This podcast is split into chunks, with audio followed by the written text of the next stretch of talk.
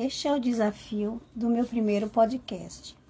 E aproveito essa experiência para agradecer ao professor Geraldo por me impulsionar ao caminho da busca e do aprendizado constante.